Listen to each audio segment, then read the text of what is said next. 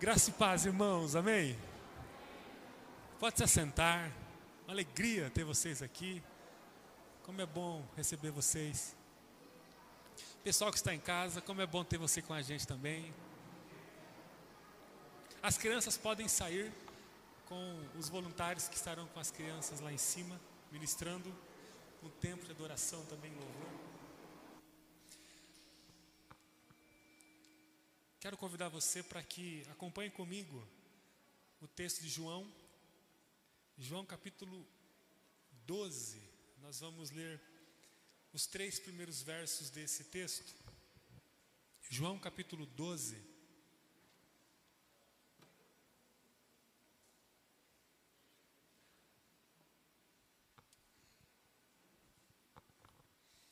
Desde a parte da manhã nós temos falado sobre aspectos da relação e vamos mais uma vez nessa noite falar sobre esse tema que tem mexido tanto com o nosso coração desde a parte da manhã. Vamos ao texto. Gostaria que você que está em casa pudesse concentrar qualquer tentativa de Satanás distrair você, que você possa repelir para longe de você. Se concentre. Deus está preparando algo para você e ele conta com a tua disposição de receber isso. Amém? Vamos lá. João, Evangelho de Jesus, segundo João, capítulo 12, nós vamos ler os versos de 1 a 3. A palavra do Senhor nos fala assim: Seis dias antes de começar a Páscoa, Jesus chegou a Betânia, onde morava Lázaro, o homem que ele havia ressuscitado dos mortos. Prepararam um jantar em homenagem a Jesus. Marta servia e Lázaro estava à mesa com Jesus. Então Maria pegou um frasco de perfume caro, feito de essência de óleo aromático, ungiu com ele os pés de Jesus e os enxugou com os cabelos. A casa se encheu com a fragrância do perfume. A casa se encheu com a fragrância do perfume. Eu preciso afirmar a você que nem todos estão na mesma distância de Jesus. Jesus está num lugar, vivendo num lugar, com uma configuração de vida, e cada um de nós está a uma determinada distância de Jesus. Cada pessoa enxerga Jesus com uma certa distância, com um certo grau de nitidez. Você consegue nesse momento enxergar qual é a distância que você está de Jesus hoje? Você está aqui? Você que está em casa conectado a esse culto? Você consegue com um certo grau de precisão encontrar o distanciamento entre você e o Senhor Jesus hoje? Eu gostaria nessa noite de falar com você sobre aspectos da relação que temos com Jesus. E para isso nós vamos usar essa experiência. Prepare o seu coração, prepare a sua vida. Você não está aqui à toa. Você não chegou a esse templo à toa. Você não está conectado a essa transmissão à toa. Prepare o teu coração. Mais uma vez, feche teus olhos. Eu gostaria que você fizesse uma oração muito honesta agora dizendo: Senhor, eu preciso sair daqui entendendo os aspectos da relação com o Senhor. Eu preciso compreender nessa noite qual é o distanciamento que eu estou do Senhor e configurar a minha vida a partir da proposta de existência física e eterna que o Senhor tem para mim. Há uma porta no seu coração que só pode ser aberta pelo lado, lado de dentro. Você precisa abrir o teu coração para que a palavra possa encontrar um lugar nele. Ninguém pode fazer isso por você. Abre o teu coração. Jesus está servindo uma mesa e você pode receber o que ele está dando ou rejeitar. Em nome de Jesus, você não está aqui à toa. Entenda que existem momentos na sua vida que marcam para sempre a sua vida, marcam para sempre a sua eternidade. E eu oro agora junto com você para que esse momento marque para sempre a nossa vida. que possamos entender com profundidade os aspectos da relação com Jesus hoje. E que ao sairmos daqui, daqui a alguns minutos, a gente entenda de fato aonde está a nossa vida na relação com Jesus. Estamos preparados, Senhor, para receber a tua vontade. Não apenas a tua vontade no nosso campo mental. Nós temos a capacidade de entender a respeito da sua vontade, mas queremos recebê-la de uma forma que ela possa alterar a nossa vida. Nós queremos ter, em nome de Jesus, uma experiência profunda agora com o Senhor. Nós não estamos apenas de um encontro religioso, não estamos apenas diante de um encontro realizado pela força, capacidade ou inteligência humanas, nós estamos diante do Senhor Jesus, que fez o cego enxergar, que fez o coxo andar. Tu és o Deus que abriu o mar, tu és o Deus que fez milagres e prodígios inimagináveis na história, e o Senhor quer realizar em nossa vida o maior dos milagres, que é a nossa reconciliação com o Senhor, que é o nosso aprimoramento na tua direção. Senhor, nós estamos prontos para receber o milagre do Senhor. Fale conosco de uma forma inédita, espetacular, transformadora. Não permita, Senhor, que ninguém neste lugar, ninguém neste lugar, blinde-se para o mover, para o sopro do teu espírito, mas que todos que estão nesse templo, nesse momento, todos que estão conectados a esse culto, que sejam, Senhor, impactados pelo sopro do Senhor, ao mover do Senhor sobre este lugar, e nós não vamos perder para a incredulidade, para a resistência, para o ceticismo, Senhor, em nome de Jesus, que caia por terra todo tipo de barreira entre nós e o Senhor, que os olhos dos cegos, Senhor, passam a enxergar nessa noite, que as escamas possam cair, que a trave possa sair da nossa direção e que possamos enxergar a nossa vida sobre um prisma espetacular na tua presença. Em nome de Jesus, nós já estamos prontos, Senhor, para receber aquilo que tu tens, com perdão dos nossos pecados para a tua glória. Nós oramos e dizemos amém.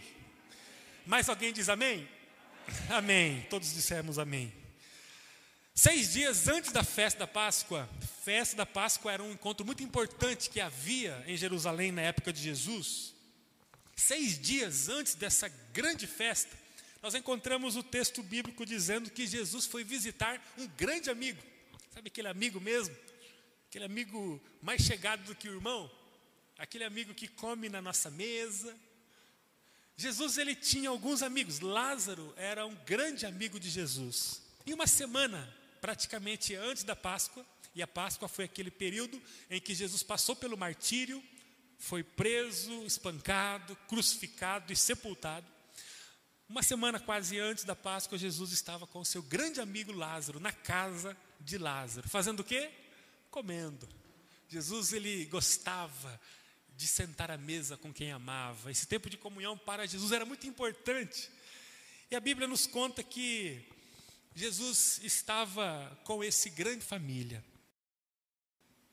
Essa relação ficou muito destacada na Bíblia.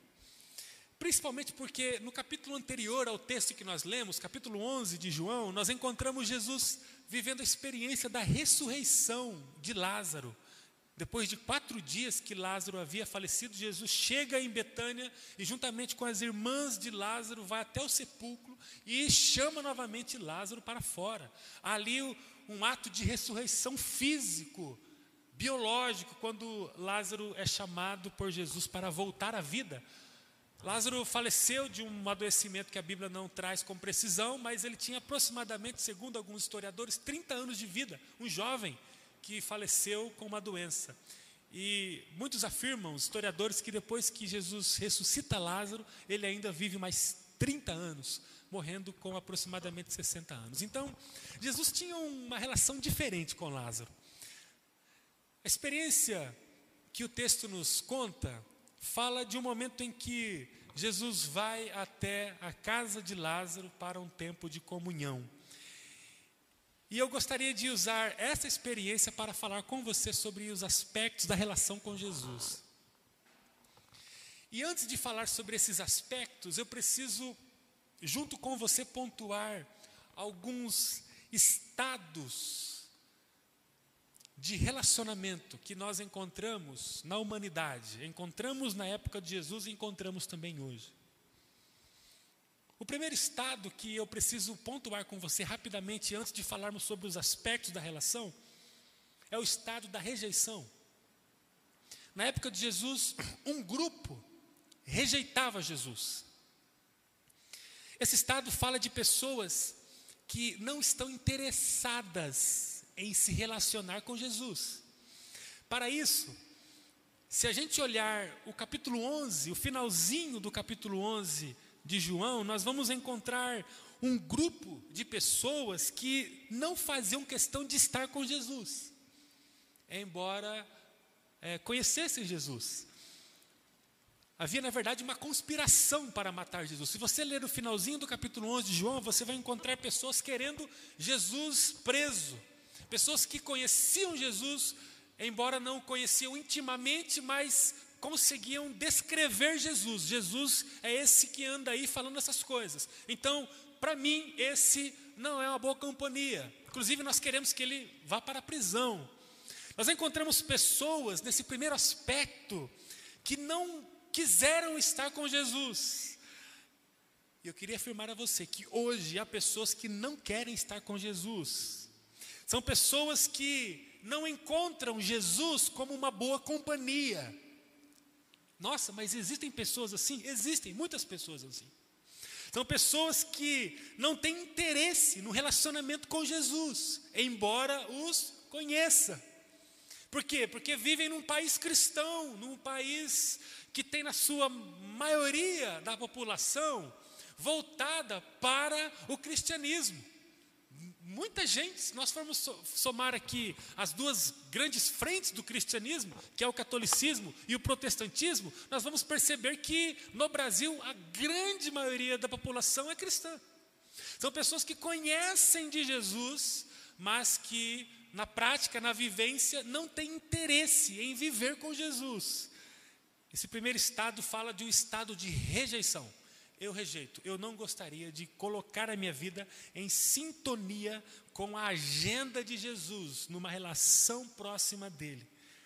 Há muitos que decidiram construir hoje a vida longe de Jesus. Quantos que passaram pelo movimento da igreja de Jesus na infância, na adolescência e hoje vivem uma vida dissoluta, totalmente fora do contexto do amor e da devoção a Jesus. Esses se enquadram nesse primeiro estado. Gente que rejeitou Jesus.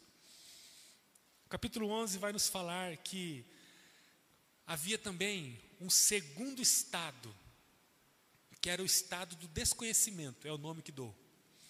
O texto vai dizer que, por causa da festa da Páscoa, muita gente veio de toda a região. Se você ler o versículo 55 do capítulo 11, você vai ver o evangelista dizendo que a cidade de Jerusalém estava recebendo muita gente. Então, imagina só o trânsito: camelo para lá, mula para cá, congestionamento, crianças correndo, balões, festa, música, as pessoas se reencontrando. Então, Jerusalém estava polvorizada, era, era um tempo de muita alegria, de muita celebração. E muita gente vinha antes para um tempo de purificação, para a Páscoa, que aconteceria dias depois. Então, muita gente estava ali, desconhecendo de que Jesus vivia ali. Era aqueles que estavam perto de Jesus, Talvez pessoas que passaram muito próximas do Mestre, que andava com os seus discípulos, mas não o reconheciam, não, não conheciam quem era Jesus. E eu preciso afirmar a você que há pessoas que não conhecem a Jesus, pessoas que foram criadas em outras religiões, pessoas que têm outras convicções a respeito da vida, crenças, dogmas, coisas diferentes, eu preciso dizer a você que além do estado de rejeição, nós encontramos também o, estado de desconhecimento. Há pessoas que não conhecem Jesus, pessoas que estão precisando se aproximar de alguém para que possam entender sobre a obra do Jesus de Nazaré, que veio ao mundo, que morreu por nossos pecados e tem uma vida abundante para nos oferecer. Esse estado é muito presente hoje também, obviamente. Há muita gente que acha que já identificou o Salvador, mas na verdade ainda não. E para terminar, o terceiro estado que eu preciso dizer a você é sobre o estado do relacionamento. Esse estado, ele não coloca é, todas as pessoas que estão se relacionando com Jesus na mesma posição. Vamos lá então, nós temos o primeiro estado que fala sobre a rejeição. Tem muita gente que rejeita Jesus, apesar do conhecimento superficial que tem sobre ele. Tem muita gente que vive no estado de desconhecimento. Eu não conheço Jesus. E tem gente que vive no estado de relacionamento. Vamos entrar todo mundo então nesse estado de relacionamento, porque eu quero acreditar que você tem uma relação com Jesus. Você que está em casa, quero acreditar que você tem alguma conexão com Ele. Você está no estado de relacionamento. E para falar sobre isso, eu quero falar com você sobre os, os aspectos da relação. Vamos imaginar que Jesus fosse aquele instrumento musical, aquele violão. Nós estamos juntos nesse lugar. Esse lugar representa o estado de relacionamento. No entanto, nem todos estão no mesmo distanciamento desse violão. Nós estamos juntos no mesmo estado. Aqui não há rejeição a Jesus. Aqui não há desconhecimento de Jesus. Nós estamos no estado da relação com Jesus. Mas eu preciso afirmar a você que nem todos que estão desfrutando do estado de relação com Jesus estão no mesmo lugar, na mesma posição, no mesmo distanciamento dele. Quem está fora desse templo, por exemplo, vamos usar esse templo como lugar do relacionamento. Quem está fora desse templo, seja por rejeição ou por desconhecimento, não tem o privilégio que nós temos de nos relacionarmos com Jesus ou de se relacionar com Jesus. Nós temos, mas não é porque nós estamos diante desse ambiente, numa relação com Jesus, que todos nós estamos no mesmo lugar. Se você está no relacionamento com Jesus, eu gostaria de afirmar a você que essa relação tem alguns aspectos. Estamos prontos para ouvi-los? Então aperte o cinto e vamos lá. Primeiro aspecto que eu queria destacar a você, a partir da experiência da casa de Lázaro, em Betânia, é o aspecto do serviço esse aspecto ele é representado por uma personagem chamada Marta. Marta era uma irmã de Lázaro. Certamente Jesus teve várias experiências com Marta em várias ocasiões. Marta e Jesus tiveram, por exemplo, aquela grande experiência com emoções fortíssimas da ressurreição do próprio irmão. Então, Lázaro, é melhor, Marta e Jesus tinham uma relação, uma relação muito bonita.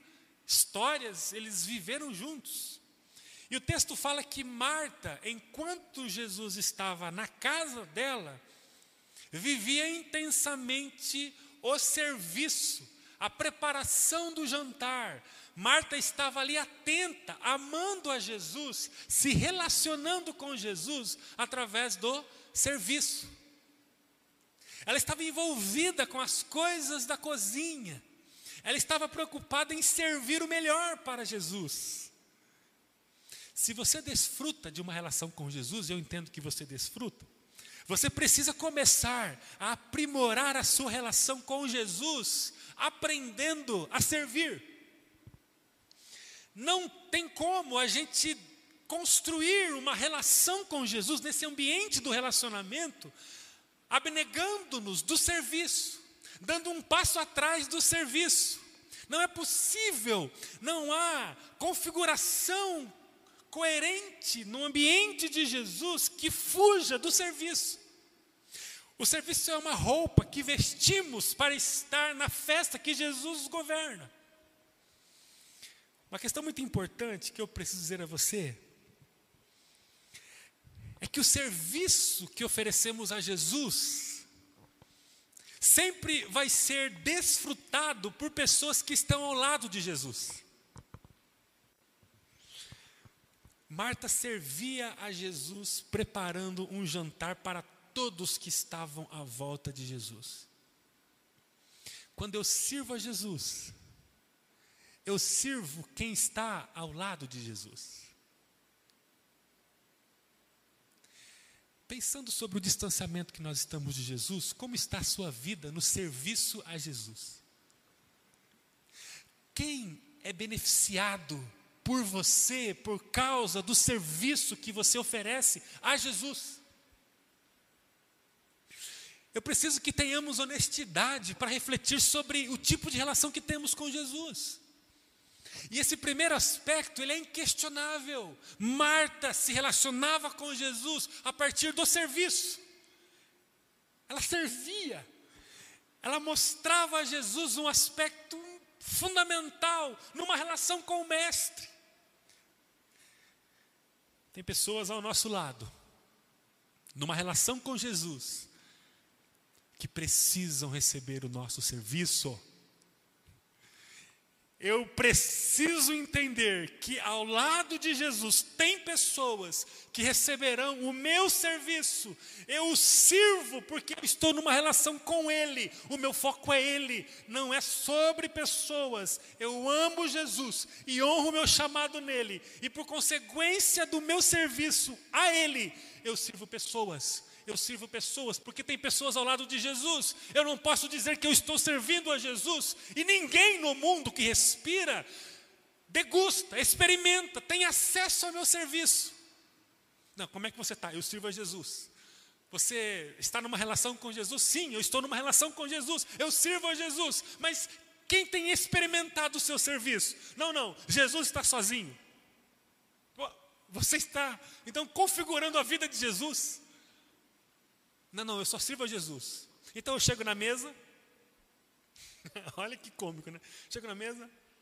Fala você, quem é você? Não, eu estou aqui lutando aqui, estou querendo conhecer Jesus. Eu tô, pô, Jesus é maravilhoso, ele mudou minha vida. Eu estou aqui do lado dele, querendo aprender com ele. É o mestre, né? O Rabi é o mestre. Está do lado dele? Não, mas é só para Jesus. Tira a sua mão. Jesus, é para o Senhor, olha. Só tu é santo, só tu é Jesus. Se eu pedisse para você fazer uma lista agora de pessoas que foram alcançadas pelo teu serviço nessa semana, quem você colocaria nessa lista? Se você deseja estreitar a sua relação com Jesus, aprimore o seu serviço. A igreja mais próxima da vontade de Deus é aquela que não não vê uma oportunidade para servir. A igreja que mais se parece com Jesus, a que mais representa com autenticidade o reino de Deus, é aquela igreja que quase se estapeia para ver quem vai servir primeiro. E não o contrário. Está na tua vez. Agora você. Agora são jovens. Agora você. Os irmãos estão entendendo? Mais alguém? Só minha mãe, porque a minha mãe falou, é, é isso mesmo. Mais alguém? Como que eu estou tratando a minha relação de serviço com Jesus? Se eu preparar aqui agora uma proposta, na hora que, de repente, vem de Deus, porque nós oramos, né? Deus que mandou, e aí vamos fazer aqui um levantamento de algumas pessoas para servir para alguma coisa. Essa semana, você estaria disposto a fazer o serviço? Independente do que fosse, olhando para Jesus, olhando para Jesus, dizendo assim: Jesus, é por você que faço. O Senhor mudou minha vida, eu estou disposto a servir ao Senhor e todo mundo está à sua volta. Nós precisamos arrumar a nossa vida a respeito daquilo que já fazemos, para que façamos melhor. Nós precisamos servir. O segundo, gravamos então o primeiro aspecto da relação, serviço. Quem não serve está perdido na atmosfera espiritual. Quem não serve está tentando se achar. Já encontrou alguém perdido? É triste, né? A pessoa não sabe se sobe, se desce, se vai para lá ou para cá. Ela está perdido. Quem não vive uma vida de serviço ainda está tentando assimilar a cosmovisão bíblica, aquilo que Deus tem, ainda está tentando entender as nuances da caminhada com Jesus. Sendo que o texto diz que Jesus foi o supremo servo e ele falou: aquele que vem no reino para ser servido não vai encontrar espaço, mas aquele que vir para servir, esse vai ser colocado como o mais importante do reino. Então, vamos fazer uma autoavaliação hoje sobre a nossa disposição para servir Jesus e pessoas que estão ao lado dele. O segundo aspecto que nós encontramos na casa de Lázaro é sobre a intimidade com Jesus. Depois que você estiver com a sua vida aprumada, em constante aperfeiçoamento para servir a Jesus e quem está ao lado dele, você precisa acessar esse segundo aspecto que fala sobre a intimidade. Esse aspecto, ele é representado por Lázaro. Então, enquanto o aspecto serviço foi representado por Marta, o aspecto da intimidade foi representado por Lázaro. O texto diz que enquanto, enquanto Marta estava preparando a refeição, Lázaro estava à mesa com Jesus, ouvindo tudo que ele tinha para falar e falando tudo que ele tinha para falar. É um privilégio diferente. Uma coisa é uma coisa. Outra coisa é outra coisa. Anotem isso. Jesus estava ali diante de, Jesus, de Lázaro, e Lázaro estava diante de Jesus numa profunda relação de intimidade, olho no olho, compartilhamento de coração, havia um tempo de qualidade.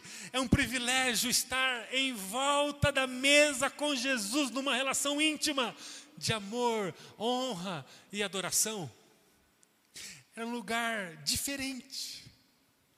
Não é que a cozinha é um lugar errado, não é que o serviço é um lugar errado. É um lugar muito importante, é um aspecto muito importante, mas eu queria convidar você a, junto comigo, entrar na casa de Lázaro e ver Lázaro boquiaberto, admirando a beleza de Jesus, conversando com ele, entendendo o que ele estava falando, tendo o coração incendiado pelas palavras de Jesus. Intimidade com Jesus, é, é não perder tempo, sendo que Jesus está ao lado ali para ser amado e para amar. Estar à mesa com Jesus representava para Lázaro um lugar de intimidade. Porque estar à mesa com alguém é um lugar de intimidade, de convivência. O estado do relacionamento com Jesus não pode ser privado desse tempo de intimidade. Não podemos ficar apenas no aspecto serviço. Os irmãos entendem isso? As irmãs também? Não podemos apenas ficar no aspecto de temos que servir? Temos. Porque quanto mais eu sirvo, mais eu represento o Salvador que veio ao mundo só para servir. Quanto menos eu sirvo, menos eu represento esse Salvador. Temos que servir, mas não é só sobre servir. Porque eu posso me engajar no movimento da igreja, servir aqui, vamos pintar o templo, vamos pintar, eu quero servir, vamos viver agora aqui um, um mutirão, vamos viver, vamos evangelizar aqui, vamos, vamos arrumar aqui, vamos, vamos servir no ministério infantil, vamos, na multimídia, vamos, vamos servir, eu quero servir como eu amo servir, ah, eu amo servir, servir para mim eu, é, eu, me realizo, eu gosto, é meu, meu, meu jeitão mesmo, ah, eu, eu sou espetacular, eu gosto de servir, mas como como que está o seu tempo à mesa com Jesus? Só vocês dois, num tempo de intimidade, num tempo de relação estreita, onde você olha nos olhos do mestre e recebe dele o afago, a renovação, o cuidado, o amor que apenas o Salvador pode lhe dar. Como que está esse tempo? Só você e o Senhor. Quantas pessoas passaram pela igreja, serviram, serviram, serviram, serviram, foram líderes, foram pessoas relevantes no contexto da igreja, passaram um ano, dez anos, vinte anos e viveram, cansaram de servir, deram tanto dinheiro para a igreja, tanto tempo igreja, serviram, serviram, serviram, mas tiveram uma relação com Jesus pobre, pobre, o coração não queimava diante de Jesus nos momentos a sós. Nós precisamos todos os dias começar o dia visualizando o tempo em que nós vamos estar só com Jesus, só com Jesus. Quanto tempo no dia você tem reservado para estar só com Jesus? Uma relação de intimidade. Fala, Senhor, como é bom poder estar com o Senhor. Deixa eu ler aqui alguma coisa que Ele vai falar comigo. E Jesus fala com você, o Espírito Santo enche teu coração e você fala com Ele. Aí você escuta uma canção, Aí você lê de novo, aí você lê um livro para ajudar você a compreender o texto. O tempo seu e do Senhor, a mesa. Faz um cafezinho. Aí você oferece um cafezinho para Jesus. Aí passa alguém e fala, se perdeu, se perdeu, afetou, afetou a, a razão, não está bem não. Converse com Jesus. Ah, Senhor, como é bom estar ao teu lado. É uma relação. Entende que o degrau que separa a religiosidade fria, que tem um prazo de validade e uma vida abundante em Deus, é a relação com Jesus. É com Jesus que eu vivo. Jesus não é meu amuleto. Ó oh, Senhor, abençoa minha saúde em nome de Jesus. Eu pego o amuleto, aperto o amuleto, espero vir a dádiva. Vem a dádiva, vem a dádiva, vem a dádiva. Aí a dádiva veio. Obrigado, Jesus. Coloco o amuleto em cima do balcão e sigo a minha vida. Jesus é o meu melhor amigo, é o meu salvador, é com quem, to, irmão, todos os dias. O que, que você faz?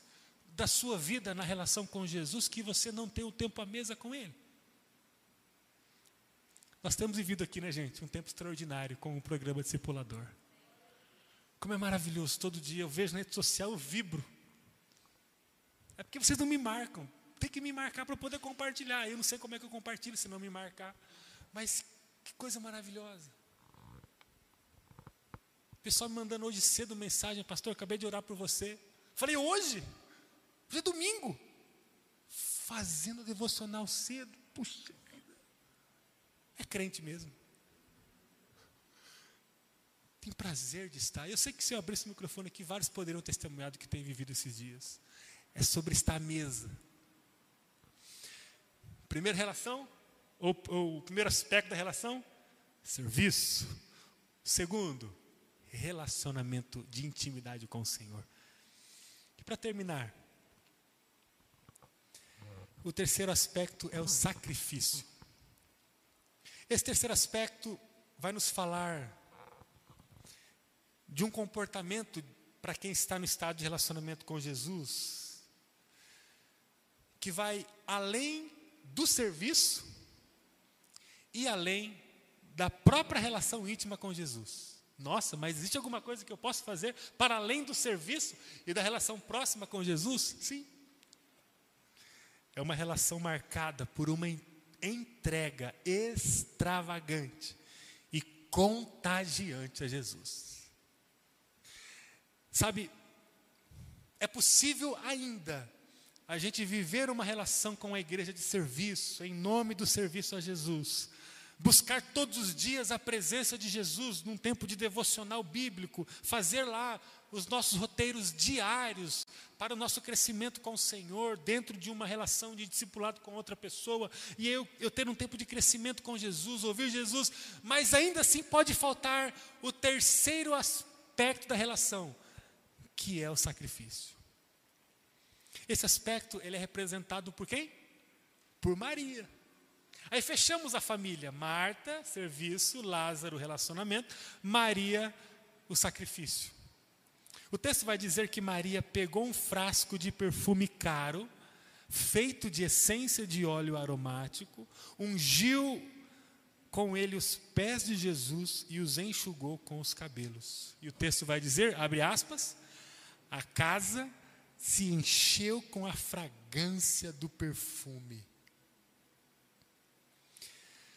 Maria não apenas serviu e desfrutou de um relacionamento com Jesus,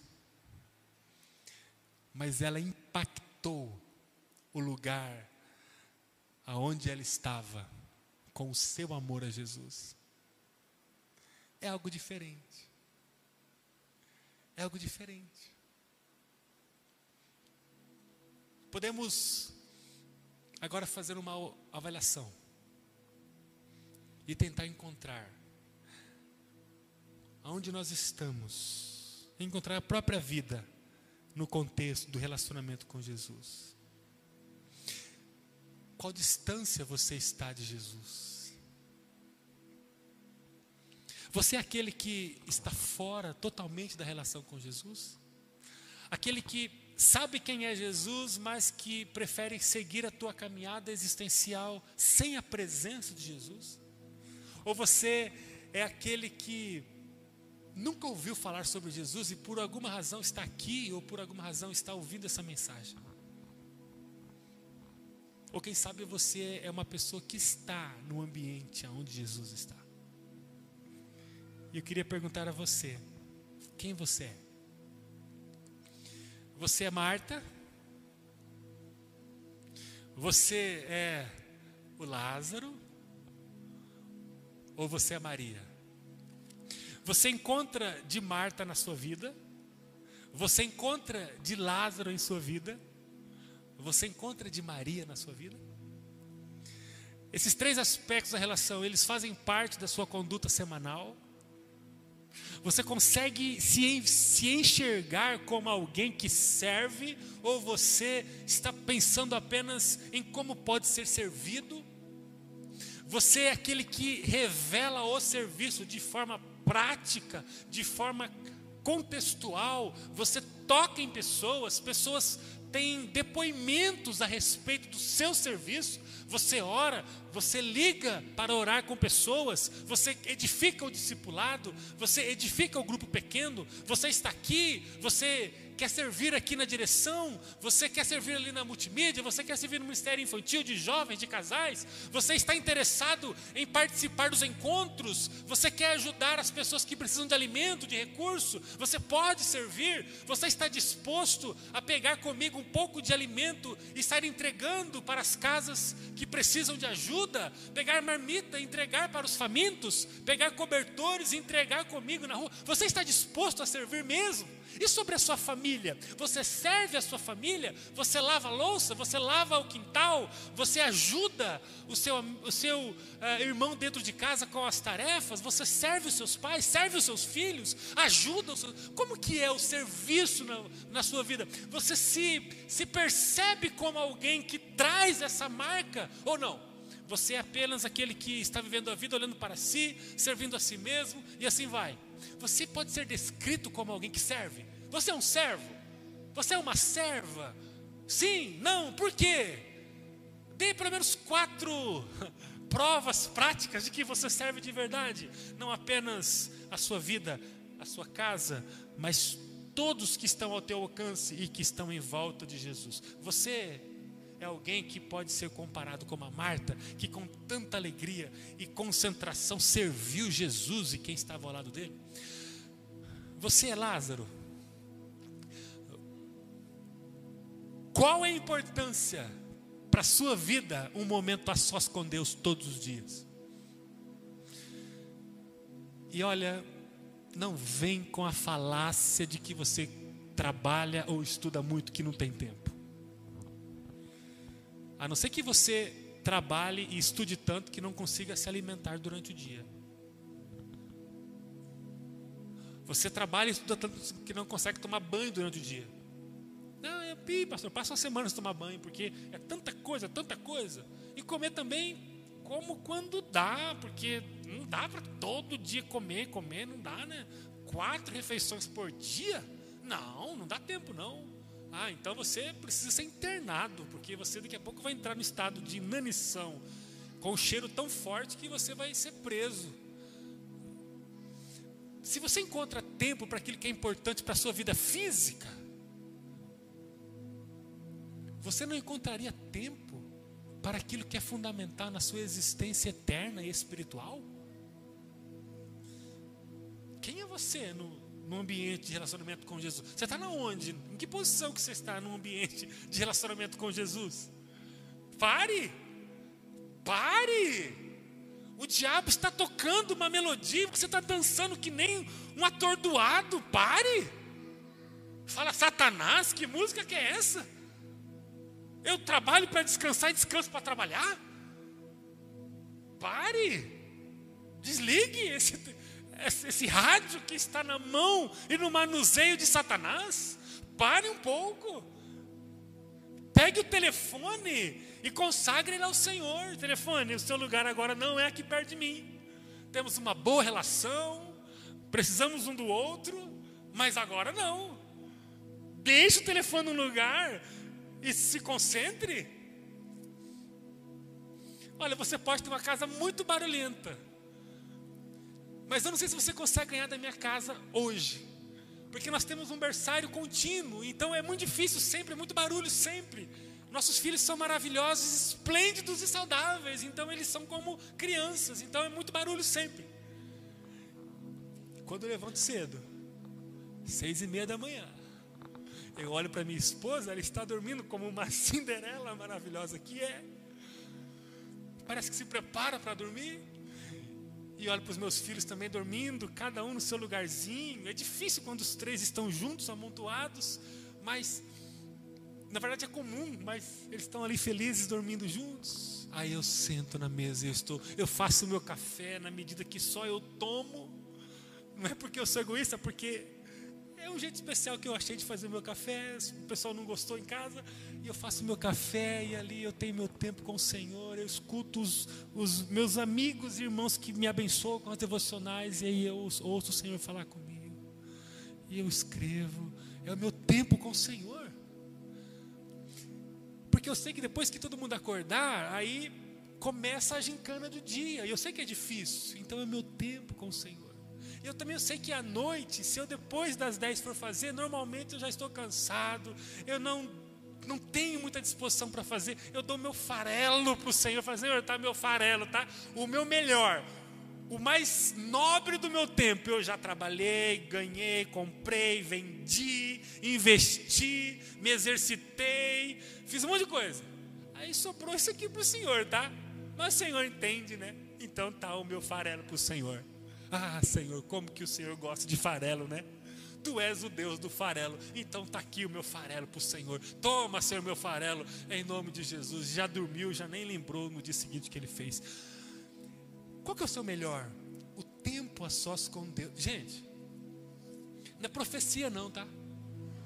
Só estou dizendo, quem não tem vida com o Senhor diariamente está fadado a ficar pelo caminho. Não consegue suportar a vida com Jesus. Numa relação pobre à mesa com Jesus. Não consegue. Eu não quero dizer que estou profetizando sobre você, não. E muito menos jogando praga. Até porque eu não tenho praga para jogar. Mas eu quero que você saiba que se você não tem a sua vida alinhada com Deus diariamente, você está na fila para o esgotamento, enfraquecimento e queda. É uma questão de tempo. Ou você acha que você vai continuar saudável, não comendo diariamente uma boa refeição à mesa? E por que, que espiritualmente você conseguiria viver? Como é que você está em relação a Lázaro? Em relação a Maria, para terminar. Qual é, e a Bíblia é uma coisa fantástica, porque o apóstolo Paulo diz aos Coríntios que nós somos o bom perfume de Cristo. Qual é a fragrância que você tem derramado sobre o lugar onde você vive? Jesus está ali, não está?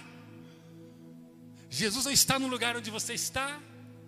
Se Ele está no lugar onde você está, qual é a intensidade do seu amor, devoção e entrega dada a Ele todos os dias? É uma entrega pífia, amarela, apática, sem expressão, ou é uma entrega intensa, verdadeira, extravagante, a ponto das pessoas olharem para você e, e dizerem: Meu Deus, que amor contagiante que é esse?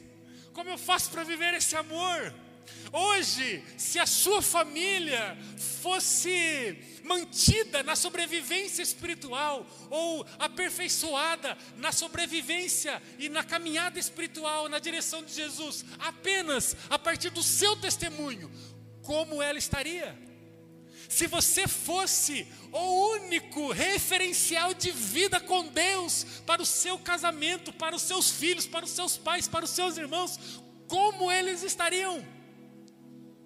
Eles precisam buscar uma figura externa para encontrar um amor extravagante, um amor extravagante, um amor extravagante. Ou você é capaz de dizer para a sua família: gente, olha para mim, olha para mim.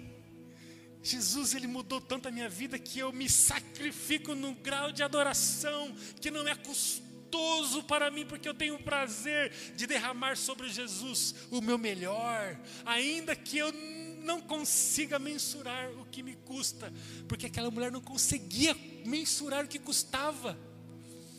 Especialistas falam que para uma pessoa ter esse unguento, esse perfume que ela derramou sobre os pés de Jesus, um homem teria que trabalhar o ano inteiro, ininterruptamente, e guardar todo o provento que recebera, para que pudesse ter aquele valor para comprar aquele frasco. O problema, ou o encanto, é que era uma mulher, e ela não poderia trabalhar o ano inteiro, porque a mulher não poderia jamais ser contabilizada como homem.